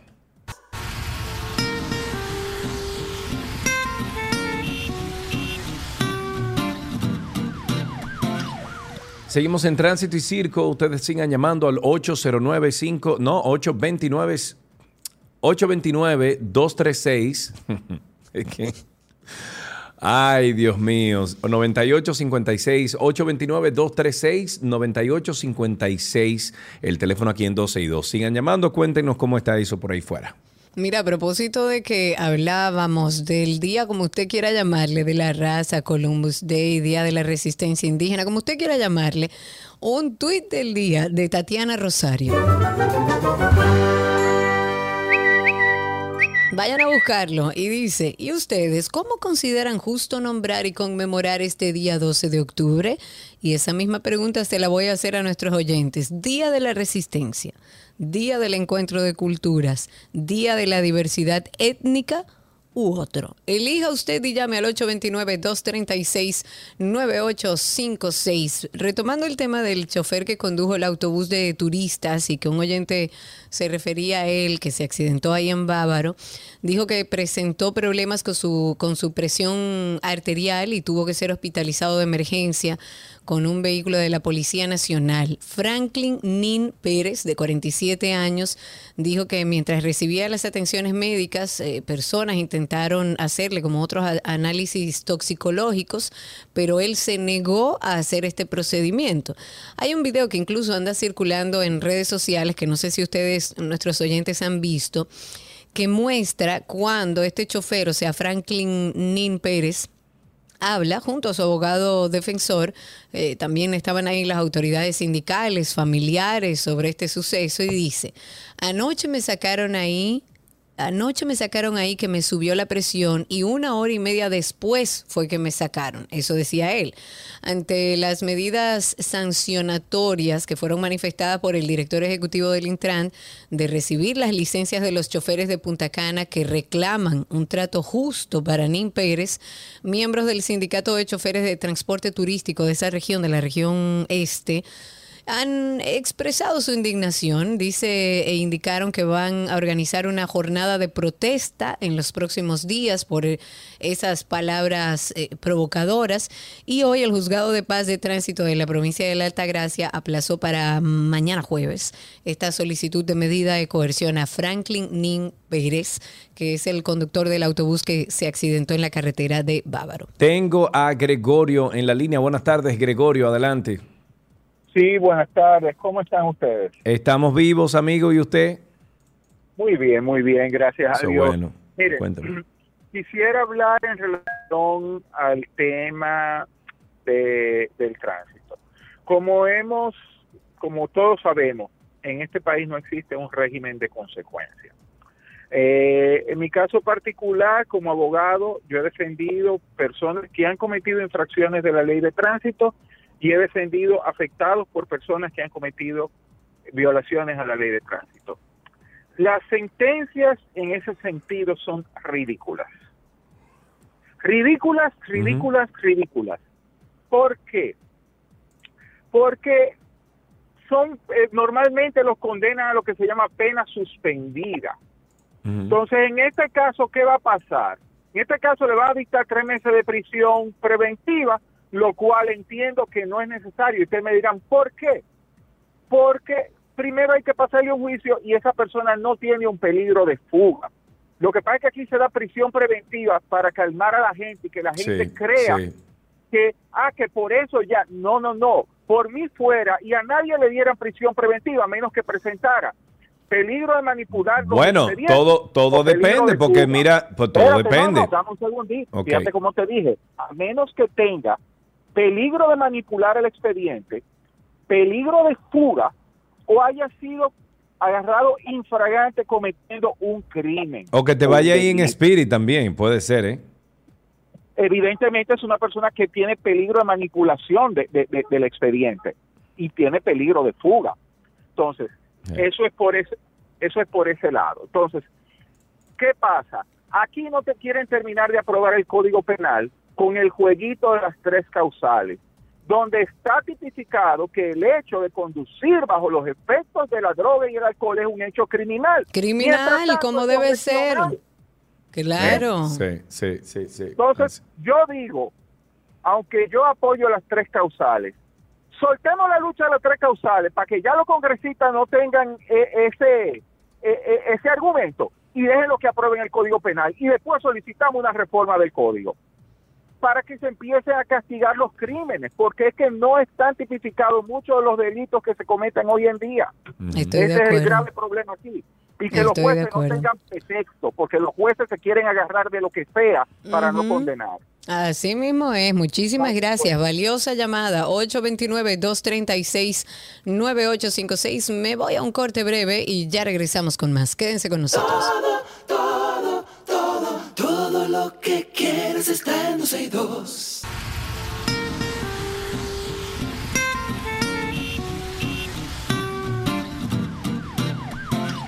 Seguimos en tránsito y circo, algunas llamadas más, algunas interacciones más a través de, de Twitter Spaces, ahí los esperamos y el 829-236-9856. Creo que tienes a alguien allá. Sí, señor, tengo dos personas. Voy a iniciar con Jerónimo y luego con nuestro amigo Joaquín. Primero, Jerónimo, habilita tu micrófono, así te escuchamos al aire. Cuéntanos, Jerónimo. Recuerda que tienes que darle al microfonito para que le quites el mute y así puedas hablar adelante. ¿Se oye? Perfectamente. Ok, eh, no, que estaba viendo también en las noticias, no sé si se estaba comentando, eh, de la condena a este personaje de El Panadero. Del panadero, sí. 25 fue que le dieron, 20. 30. 30, pero no sé, o sea, yo entiendo que ahora que se habló un poco de la modificación al código, creo que debieron haber introducido también para este tipo de crimen que a esa persona la pongan en un cepo ahí en, el, en la Plaza de la Bandera y cobren cinco pesos el cocotazo. Yo estoy de acuerdo, yo he hablado hasta de castración química. Yo he- eh, el tema de, del- de aquellas personas, adultos, en su mayoría hombres, que abusan de menores, esos son problemas, señores, que no se resuelven muy fácil. Entonces, eso no es con eh, psicólogos y psiquiatras, se puede, evidentemente, pero hay una situación enfermiza que es difícil de controlar. Entonces, ¿cómo va el Estado a controlar, a controlar a estos enfermos en términos generales, abusos de todo tipo a menores de edad? En el caso de las violaciones, yo lo castraría químicamente. Usted no puede Claro. jamás ni nunca funcionar con nadie. Y que se le vaya el Eh, punto. apetito sex- eh, sexual y todo. Ya, o sea, y que le quiten todo, entonces viva su vida sin hacerle daño a menores de edad. 829-236-9856. Ahí tenemos en la línea a Hochi, creo. Buenas tardes, Hochi. Sí, buenas tardes, Ochi Núñez desde Cotuí, Adelante, Hochi Desde Núñez. Costul. donde canta la Guinea orgullosamente. Sí, yo quería, yo quería decir qué está pasando con las autoridades, con esta- eh, estos camiones, estas fu- estos furgones, esta, eh, estas patanas que andan sin placa, cogiendo el carril a la derecha en la autopista Duarte. Yo viajo diario y eso es penoso. Antes había un control con esos equipos que no podían pasar por arriba de los elevados. Ya ellos andan como Pedro por su casa, los motoristas también, antes eso era prohibido, porque de nuevo vuelve la vagamundería, haciendo tapones. Ahí hay un, uno, uno, ¿cómo se llama? Esos camiones de dos, de dos, de dos ejes, de dos furgones, que es de Cola Real y de la Presidente. Oye, ellos andan echando competencia. Yo venía casi a 120 para ver más o menos la capacidad y créame, con los dos furgones eh, eh, eh, eh, unidos. A más de venían 120 a esa kilómetros con los dos furgones. Sí, sí, escríbalo, no estoy hablando mentira, doy mi nombre y mando mi cédula responsablemente. El de Cola Real venía, mire que un camión verde, por cierto. Pero anote Eh, siempre la ficha y llame a esas empresas. Eh, la verdad es que yo no entiendo cómo empresas tan grandes, eh, y, y- hablo sin conocimiento, porque a lo mejor lo tienen. Lo que pasa es que cuando suceden cosas como esta, uno entiende- entendería que no. Pero ya hay tantos dispositivos electrónicos para que usted como dueño de empresa que tiene choferes pueda manejar en tiempo real la velocidad en la que andan, dónde Sí. se pararon, Sí. cámaras adelante y atrás. O sea, ya tenemos disponibilidad tecnológica para que estas empresas tengan la seguridad de que aquellos que andan manejando los vehículos de esa empresa Sí. tengan el control y cumplan con las reglas. Sí. Tenemos otra llamadita. Freddy está en la línea. Buenas tardes, Freddy, adelante. Buenas tardes. Eh, siguiendo ese mismo tema, es que aquí no hay control. En esa carretera debería haber cierto control donde ellos tengan que pasar a chequearse, control por control y ahí de darle una ubicación, porque de noche eh, a la hora que esos muchachos salen de madrugada a las 2 de la noche para llevar una mercancía a la frontera, que son muchas las cosas que suceden. Tienen que embriagarse, tienen que hacer de todo para poderse mantener despiertos. Y esos controles son los que les servirían de estado para ellos descansar un rato, pero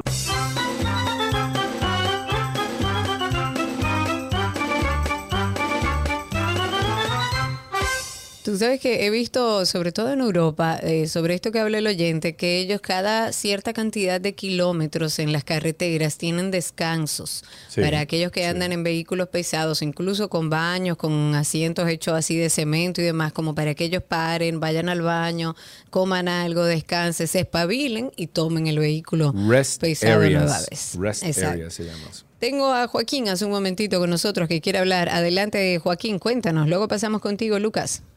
Adelante, Joaquín. Buena, buena, buena. Acuérdate que hay un delay. Sí, lo sé. ¿Cómo estás, Celio? ¿Cómo está, Karina? Todo bien. Mira, hablando de eso de los jueces y, la, y- y- eh, siempre ha habido un macuteo ahí. Te lo voy, te digo, lo digo por experiencia, porque tengo un primo hermano que está preso inocentemente porque hubo alguien que dijo que esa persona fue quien mató a esa persona, supuestamente. Mi primo hermano estuvo cuidando a su padre que se estaba muriendo en el mocoso puello y nunca le tomaron la declaración a ninguna de esa gente. Y hoy son cinco años y los jueces todavía no le han dado su libertad condicional.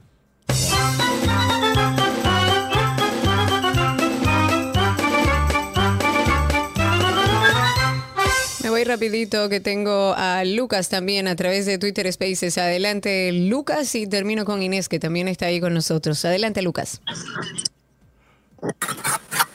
Buenas tardes, ¿me oyen? Bien, Hola, te escuchamos perfectamente. Cuéntanos. hola, ¿me oyen? ¿Me escuchan? Eh, bien, aquí eh, en tránsito en mi querida ciudad natal, Santiago, en la Juan Pablo Duarte, donde el tránsito no tiene nada que envidiarle a Santo ¿Tú te Domingo. quieres ¿Sí ¿Me escucha? Te escuchamos. Lo que pasa es que tenía Edmundo el micrófono. Ahora sí, cuéntanos.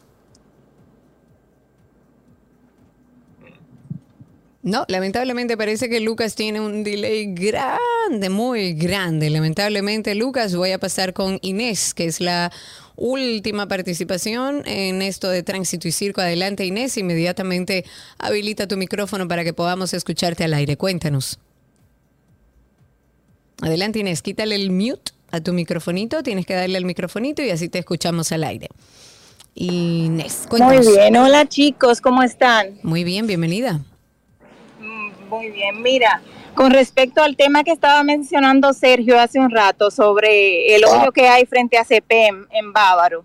Ahí un día va a pasar una tragedia. Yo tengo que pasar por ahí todas las mañanas y los vehículos pesados ahora tienen la costumbre de esquivar el hoyo que está en la en el carril de la derecha, pasándose al carril de la izquierda sin avisar, sin poner direccionales ni nada, porque el hoyo es una cosa terrible. Tú caes ahí, tengo un amigo que cayó en ese hoyo y se le pincha, se le rompieron dos gomas y dos aros. Bueno, yo- de yo una sola caí- caída. yo y caí en- entonces ahora la gente, sin Sí. precaución alguna, quiere evitarlo y se pasa Claro. para el carril de la derecha como que ellos son los dueños de la autovía Y me completa. dicen que eso tiene casi cinco o cuatro meses en esas condiciones. Eso no es de ahora, pero como aquí todo, después que pasa. Y, y en una, óyeme, en una vía, Karina, donde pasan tantos turistas. Porque si es que no, nosotros los dominicanos no, no somos lo suficientemente valiosos para ellos corregir la vía, para que nosotros no nos accidentemos, entonces piensen en los turistas que pasan por ahí a diario, en guaguas, igual como el accidente que pasó el otro día. O sea, igual de, de- de- de guaguas turísticas, de turoperadores, que pasan por ahí a diario. Claro, claro. Bueno, y si no, ya llegará Bacheo 24 para esa zona. Gracias a todos por sus llamadas. Dejamos hasta aquí Tránsito y Circo.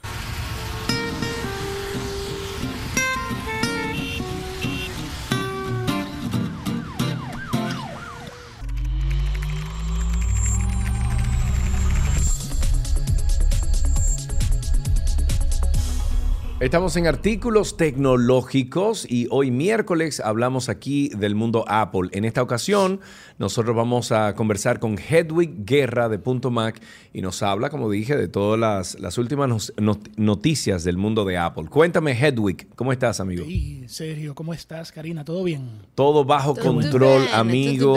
Ayer me encontré en el aeropuerto con Víctor Prieto que llegaba de Sí. Estrangia. No, no, no, él salió ayer. Ah, él salió ayer. No, Sí, pero él sí, llegó sí, porque él- él- No, no, no, él salió a, a- a Florida, sí. ¿O fue el viernes? No sé cuándo fue. Bueno. eh, Ah, no, él sé llegó hace como dos semanas y ahora volvió. Bueno, pero nada, lo importante es que estás tú aquí en este segmento ahora. Hedwig, ¿con qué empezamos? Si ustedes tienen una pregunta para Hedwig eh, sobre el mundo Apple, la pueden hacer a través del 829, uh, no, 829-236-9856. Aparte de eso, le estaba diciendo antes de salir al aire a Hedwig que ya están actualizando el Apple Watch al 9.0.2. ¿Me puedes decir algo de esa actualización antes de empezar Sí, con los es temas bueno, tuyos? eh, claro, es bueno eh, que hagan esa actualización, especialmente si tienen el, el- el Watch Ultra y el Watch versión 8, porque Ujú. corrige unas fallas del micrófono específicamente de esos modelos a nivel de software. Obviamente para los otros te pone mm, mm, mejoras que obviamente son necesarias y es bueno que lo hagan. Y por igual salió la versión 16.0, ay Dios, 03 creo que es, Sí. de los iPhone. El mismo lunes, el mismo, el mismo día que salió el, el del Watch. Y también ahí hay unas mejoras que siempre es bueno eh, hacer si están en la versión 16, obviamente, del sistema operativo. Ok, muy bien. Entonces, Eh, ¿qué- ¿Con qué empezamos en el día de hoy? Oh, empezamos con que eh, ustedes saben que la familia de los iPhone 14 y los nuevos Watch, como el 8 y el Ultra, tienen una detección de eh, accidentes actualmente. Sí, Y. Apple eh, eh, puso en, en enfoque esa, eh, ese- esa nueva tecnología porque han tenido algunos pequeños inconvenientes para detectar exactamente esa falla, de- perdón, esa detección de accidentes. Eh, en el, eh, a nivel, ya después de que salió el, el nuevo producto, porque Sí. eh, es como es a través de software y a través de eh, sensores del tele- de los dispositivos, Sí. todavía están haciendo algunos ajustes, porque por ejemplo, hubo una noticia que salió a finales de la semana pasada de que habían personas con los nuevos iPhone y nuevos Watch que montándose en eh, los parques eh, Ah, sí, sí, en- los parques de diversión y eso. de diversión por, por los, los carritos, ya, ya se me fue el nombre. Eh, los, roller, los roller coaster. Ajá. Por estar montando en roller coaster, daban, da- daban, estaban dando falsos positivos de que te- estaban en un accidente. Y obviamente ellos están arreglando eso porque es una tecnología compleja. Hay, personas que sí. creen que Apple eh, es infalible, obviamente, en ese tipo de cosas. Ay, no le digas eso a Víctor. No, no, este, aquí en este programa no. Ay, ay, Entonces Víctor se pone, imagínate. no, pero yo soy, óyeme, yo soy realista. Las No, cosas, yo sé que sí, que tú sí, él no. Las cosas no son perfectas en ese aspecto, pero ellos están trabajando lo mejor posible para que sea lo, lo más cercano a la realidad posible, Claro. eh, ya que sí han tenido esas pequeñas fallas que están eh, corrigiendo sobre la marcha y obviamente cada vez que haya una actualización, eso ayuda a que se corrija eh, día a día. Ok. Eh, entonces, también tenemos por otro lado que el- la Unión Europea ha dado un mandato de que todos los dispositivos que se vendan a finales, creo que es del 2024, Sí. deben tener eh, por obligación un conector USB-C. Sí, Entonces, dada, sí, dado- sí, dada, dada esta noticia, no, yo estoy 100% de acuerdo. Dada esta noticia, eh, hasta ahora uno de los, eh, una de las compañías que no ha estado 100% a bordo, porque obviamente Apple tiene iPads con USB-C y tiene MacBooks con USB-C. Sin embargo, los iPhone, los AirPods y eh, cuál otro producto era, no recuerdo cuál otro producto había. Ah, los controles de los Apple TV todavía utilizan Lightning. Entonces, según Bloomberg, Bloomberg reporta que es muy posible que dada eh, esta situación de la Unión Europea, Eh, Apple para el próximo iPhone, que sería el iPhone del, del año que viene, Sí. es una posibilidad, todo esto es conjetura, no sabemos si va a ser exactamente ese año modelo, Sí. pero ellos, él dice que eh, ha escuchado que sí, que Apple está trabajando para que tengan USB-C, pero que el- la meta final, supuestamente, esto es conjetura total, Sí. la meta final es que sea todo inalámbrico. Tú sabes que, que- que los teléfonos hoy en día, desde el iPhone 10 en adelante, tú y muchos Android, tú puedes cargarlo vía inducción, que no, Sí. no necesitan un conector. Sí. Entonces, a- aparentemente lo que Apple, aparentemente, lo que Apple desea es que sea un mundo sin conexiones para poder cargar el teléfono. No me gusta eso. Yo soy de A los mí que... no me gusta mucho. A mí, a mí tampoco. A mí, lo que- a mí me gusta conectar mi teléfono. Y a mí me gusta eso. Eh, mi cablecito. que- A mí me gusta la, a mí me gusta la idea de que sea un cable y como opción Exacto. la carga inalámbrica. Eso me gusta. Exacto. A mí Como, como lo tenemos hoy en día. O sea, así es que estamos funcionando hoy en día. Si ustedes tienen preguntas para Hedwig, 829-236-9856. Hedwig, aprovechamos y nos vamos con un contacto con nuestra publicidad y regresamos de inmediato.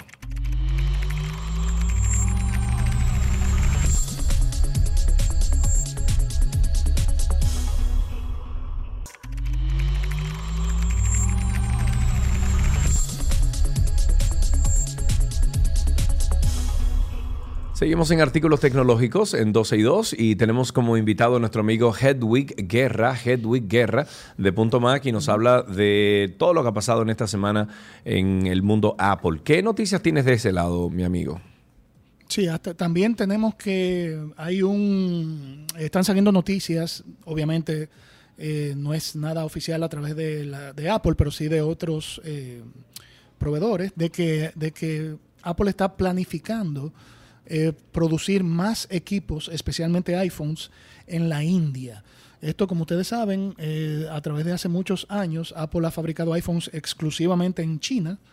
Eh, pero según, de- de- según tenemos entendido, desde el año pasado han empezado a producir algunas unidades en la India y, en, y creo que en Tailandia también, si mi memoria no me falla, Sí. o en Vietnam, en Vietnam, perdón, en Vietnam. Sí. Eh, y, hasta ahora los planes aparentemente, esto todavía, eh, como, como siempre comento, estos son noticias que salen de tercero, pero no oficiales de Apple. O sea, lo que yo estoy diciendo no es que viene directo de Apple, viene de otras fuentes. Otras fuentes indican que Apple está pensando eh, tener más producción en la India, lo cual hace sentido a nivel lógico, debido a la situación que ha habido en, en China últimamente, de hace unos meses para acá, de, eh, de COVID que han cerrado algunos, por, por, algunos, por algunas semanas eh, producciones de algunas industrias, ese tipo de situaciones que han afectado a todo, eh, eh, a todo el supply chain, a toda la Sí. logística mundial. Sí, sí. Entonces, eh, por otro lado, también tenemos que, según la encu- una encuesta de IDC, las laptops de Apple han subido a un 40% de ventas, mientras que el mercado de las PC ha bajado ligeramente, año tras año. Em, esto es a través de IDC, es una sola fuente. Eh, obviamente, eh, basándonos en esa información, entendemos que sí, que Apple ha subido un poco su nivel de ventas a nivel de computadoras y que las PC han ligeramente bajado un poco. Esto simplemente es viendo tendencias. Eh, y también hubo una noticia que Sí, salió sí. a- ayer de, de lo de, de Intel, que hay también, que aparentemente hay un tema con, con Intel eh, que está, eh, como ha visto bajas en, la, en, la, en las. PC. Ah, pero dice, dice por el tema, pero dice por el tema de los procesadores y eso, que como. Ok. Muy bien, Sí, pues sí, mira, Hedwig, vamos entonces a dejar que nuestros amigos oyentes, cualquier otra pregunta que tengan, la pueden hacer a través de las redes sociales de Punto Mac, arroba Punto Mac RD, distribuidor autorizado y centro de servicio autorizado Apple, creciendo desde el 2005. Están en Santo Domingo, en el Nuevo Centro primer nivel, en Bellavista, Almacenes Unidos segundo nivel, y en Punta Cana en el primero, en el Boulevard primero de noviembre 406. Amigo Hedwig, un abrazo para ti. Gracias, Sergio. Chao. Igualmente, ok, Hedwig Guerra estuvo con nosotros de Punto Mac y hasta aquí, artículos tecnológicos.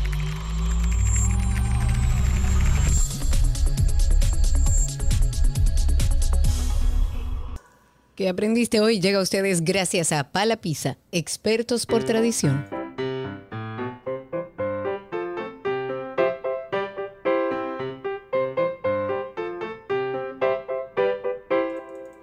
Estamos en ¿Qué aprendiste en el día de hoy? Y ya tenemos en la línea a la bella Pía. Hola Pía, ¿cómo estás?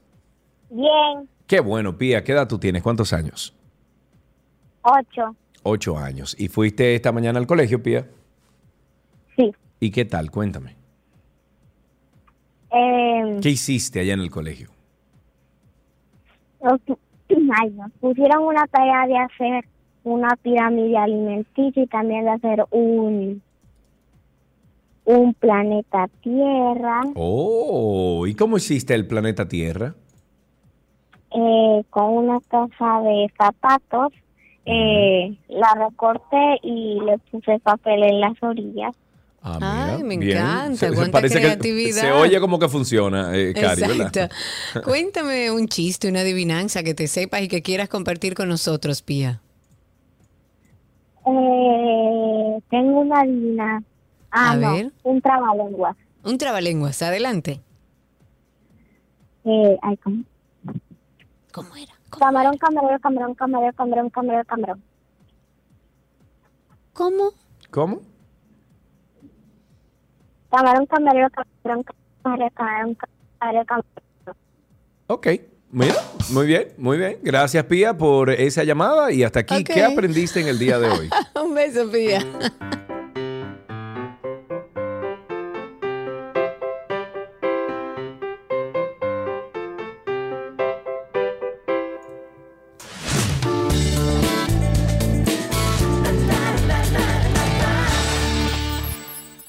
¿Qué fue ¿Qué lo fue que, lo tú que yo tiré? No sé, pero Déjame tira, la que, por favor.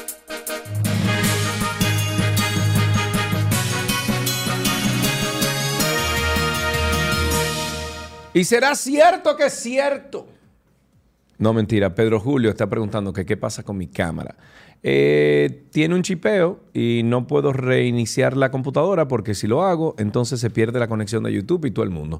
O sea que ya tú sabes. Bueno, el dirigente político Ramón Alburquerque cuestionó la decisión tomada por el Poder Ejecutivo. Señores, la oposición más grande que tiene el PRM son los mismos PRMistas. Eso es impresionante, ¿saben? El dirigente político Ramón Albur- Alburquerque cuestionó la decisión tomada por el Poder Ejecutivo de designar a la vicepresidente Raquel Peña como presidente del gabinete eléctrico. A través de su cuenta oficial de Twitter, Alburquerque publicó lo siguiente, dice. ¿Qué sabrá la vicepresidenta de electricidad para presidir el sector? Haciendo referencia a que la misma no estaba en condición para presidir el sector. El experto, en energía y minas enfatizó que se prevé que la crisis recrudecerá por los recurrentes errores cometidos aquí y en relación a la guerra en, en Ucrania, más bien. Mediante el decreto número 594-22, la vicepresidenta de la República, Raquel Peña, fue designada como presidente del Gabinete Eléctrico. En su artículo 2, la presente disposición establece que queda derogado el artículo 1 del decreto número 530-20 de fecha 1 de octubre del año 2020. Yo le contestaría a Alburquerque lo siguiente, un gerente es un buen gerente en cualquier Exacto. lugar. Y la presidente, eh, la vicepresidente Raquel Peña ha demostrado tener inteligencia, eh, ha demostrado tener Y capacidad de la no, la capacidad de adaptarse también a, a los diferentes, eh, las diferentes tareas y, y temas en los cuales ha ella navegado hasta ahora. Yo entiendo que un, como siempre lo he dicho, un gerente bueno es un gerente bueno en todos lados. Estoy de acuerdo. Y como decía al principio, ella la han puesto ahí porque ya estuvo presidiendo la Comisión de Salud y mal no le fue. Ojalá y en este caso su capacidad de gerencia haga que las situaciones de crisis que se están viviendo en el sector eléctrico pues pasen. El Ministerio Público está investigando una supuesta red de trata de personas que estaría realizando viajes clandestinos desde la costa de María Trinidad Sánchez hacia Puerto Rico. Luis Eduardo Jiménez, que es procurador fiscal de esa demarcación, ha dicho que están trabajando en identificar los presuntos integrantes de esta organización. Están en fase de investigación, por lo que omitieron eh, los nombres y, y los mayores detalles para no afectar todo este proceso. La investigación surge a raíz del naufragio de Cabrera. Recordemos que esto ocurrió el viernes 30 de septiembre, en la madrugada del viernes 30 de septiembre de este año, y al menos 17 personas viajaban en esa embarcación. Del total, Cuatro fueron rescatados o rescatadas en este caso con vida. Los cadáveres de otros dos fueron recuperados en el Océano Atlántico y 11 permanecen desaparecidos. El Ministerio Público investiga una supuesta... No, esa no, es la que sí. acabo de dar. El Ministerio de Educación, perdón, enviará, enviará un grupo de técnicos a la escuela del Distrito Municipal de San Luis. Fue que te volaste una, ¿eh? De San Luis para levantar un informe sobre el incidente violento ocurrido en el día de ayer en el plantel. En el hecho, mm, se lo llevaron por dónde? En el hecho aún no esclarecido, resultaron lesionados tres estudiantes. ¿Tú viste el video de eso, Karina? No.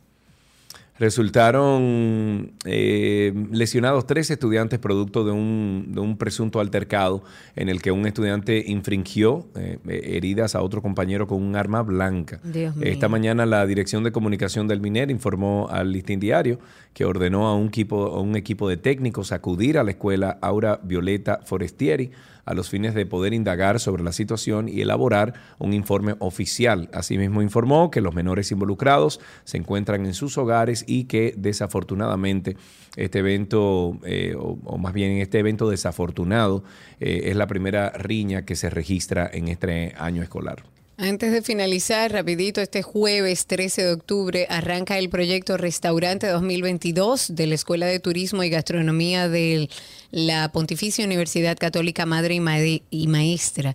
Esto es un proyecto que se hace todos los años, tiene en la apertura de un restaurante que es diseñado, ejecutado completamente por los estudiantes.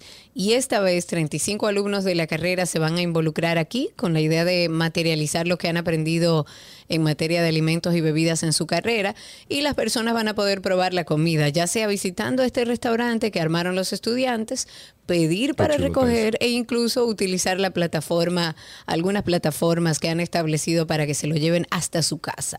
Este año los jóvenes han preparado una oferta gastronómica que va a hacer honor al legado de la gastronomía caribeña, así que les invitamos a que lo apoyen. Esto es el 30, eh, perdón, el 13 de octubre, el proyecto Restaurante 2022. Me encanta. Que les vaya súper bien. Hasta aquí estas noticias actualizadas en 12.2.